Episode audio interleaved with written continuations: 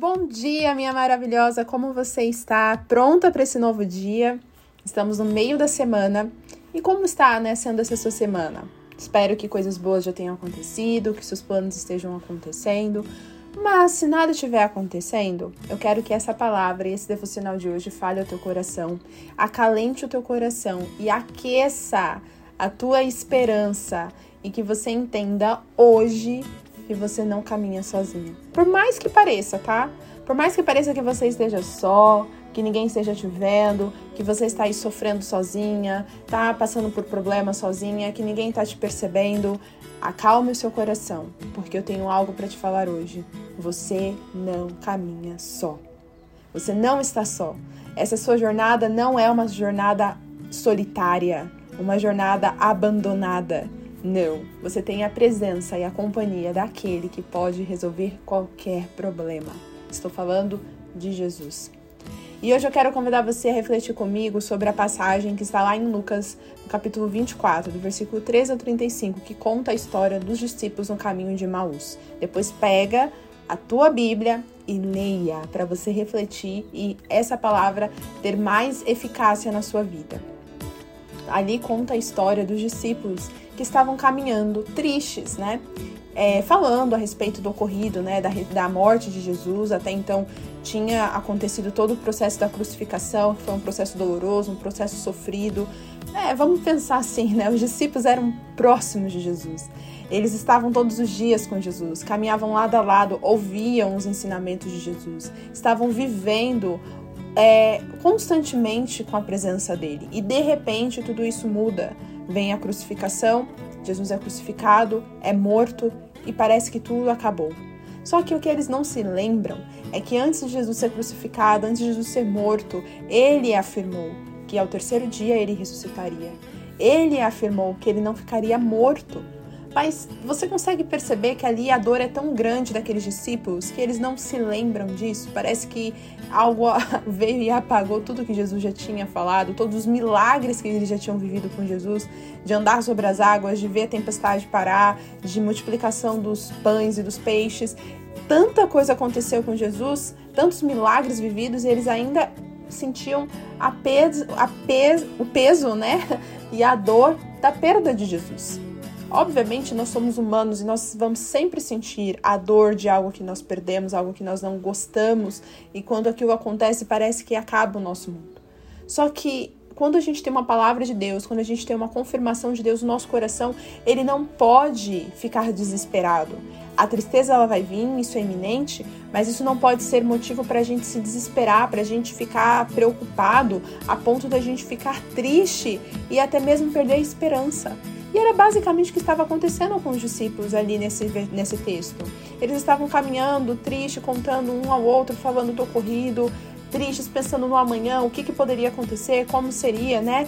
Dali para frente, sem Jesus, sem a presença de Jesus. E não percebem que enquanto eles estão falando isso, chega uma terceira pessoa conversando com eles. E sabe quem era essa pessoa? O próprio Jesus.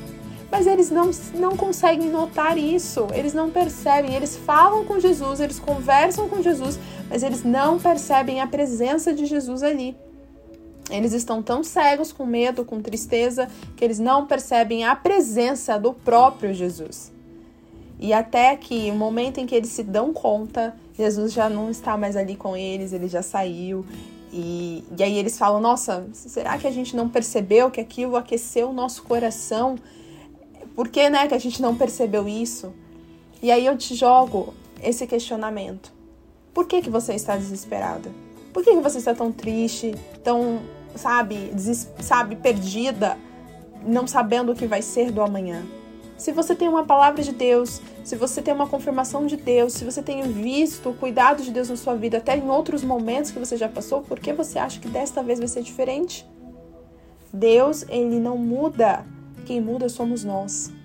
Sabe por quê? Porque a gente deixa com que as circunstâncias da vida nos mudem, deixem a gente tristes, desesperados, perdidos e até mesmo angustiados. E a angústia, a tristeza, essa sensação acaba afastando a gente da percepção espiritual de que Deus está ao nosso lado. Ele está caminhando conosco. Ele está ouvindo os nossos choros, nossas lamentações, nossas angústias, mas Ele quer que nós tenhamos esperança. Ele quer que nós tenhamos fé e a certeza que não estamos sozinhos, por mais que pareça, mas a gente tem que ter a certeza que não estamos sozinhos. Você não caminha só. Você está com Deus ao seu lado. Ontem mesmo eu mencionei né, sobre as fontes que você tem confiado, as palavras que você tem confiado. E aí eu te pergunto: a sua fonte tem sido qual? Tem sido Deus? Porque se tem sido Deus, não há motivo para você se desesperar. Se a sua fonte tem sido as circunstâncias da vida, as notícias da TV, as circunstâncias que as pessoas te falam, os nãos que a vida já te deu, que as pessoas já te deram, aí, amiga, eu vou te dizer, sim, há muito motivo para você ficar triste, desesperada e lamentando. Mas se você confia naquele que pode mudar todo o cenário, naquele que te colocou onde você está, que vai te capacitar a chegar nos lugares que ele tem planejado para sua vida, não se desespere. Talvez o teu plano não tenha dado certo, os seus sonhos não tenham acontecido da forma que você esperava, mas quando nós vivemos conforme a palavra de Deus e o propósito de Deus, nós percebemos que não é o nosso plano que tem que acontecer, é o plano de Deus. E o plano de Deus é muito melhor e muito maior do que o nosso. Então, que essa palavra traga força, ânimo ao teu coração e a certeza de que você não está sozinha. E para confirmar isso, lembre outras pessoas disso também. Mostre para outras pessoas que você não caminha só e que elas também não caminham só. Compartilhe esse devocional. Essa é uma prova de dizer que ela não está sozinha. Compartilhe essa palavra com outras pessoas, porque talvez outras pessoas também estão se sentindo só. E com essa palavra, com esse devocional, pode vir a confirmação de que elas não estão sozinhas. Então, conto com você para fazer isso. Vamos mobilizar outras pessoas a acreditar nessa palavra, porque Deus é o nosso escudo, Ele é o nosso melhor amigo, Ele é o nosso melhor companheiro. E para finalizar esse devocional, eu quero convidar você a orar comigo para que a gente finalize agradecendo a presença de Deus ao nosso lado. Você é capaz de fazer isso? Então vamos juntas nessa. Pai, eu quero começar essa oração, Senhor, agradecendo a Ti pela Tua presença, pelo Teu cuidado, ah, Deus, foram tantos momentos em que parece que nós estamos sozinhos, que estamos abandonados, mas quando nós olhamos para o alto, nós percebemos que o Senhor está ali do nosso lado. Que cada momento em que nós estamos pensando é que não vai dar certo, que vai cair o mundo, o Senhor vem com uma palavra que alimenta o nosso coração, que acalenta o nosso coração e que faz a gente continuar a jornada e a caminhada, confiando que o Senhor está conosco. Não nos deixe ser como aqueles discípulos que ficam tão cegos com a dor e com o problema que não percebem a tua presença, mas que sejamos é, atentos, estejamos com os olhos abertos para perceber a tua presença ao nosso lado. Que os nossos ouvidos estejam bem afiados para perceber a tua voz, para ouvir a tua voz. E que nós sejamos, Pai, abertos a caminhar contigo e a confiar no teu cuidado. Pai, eu peço que essas pessoas que estão ouvindo esse devocional terminem, Senhor, ele com a certeza de que o Senhor está ao lado delas, cuidando delas, alimentando a vida delas e, cuidando de cada detalhe, Pai. Acalme o nosso coração, nos dê a paz, a alegria e que façamos, Pai, com que essas, esses momentos de dor sejam momentos mais próximos de Ti, momentos em que nós estamos conectados com o Senhor.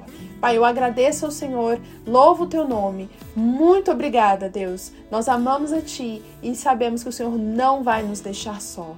Assim eu te louvo e te agradeço. Em nome de Jesus. Amém.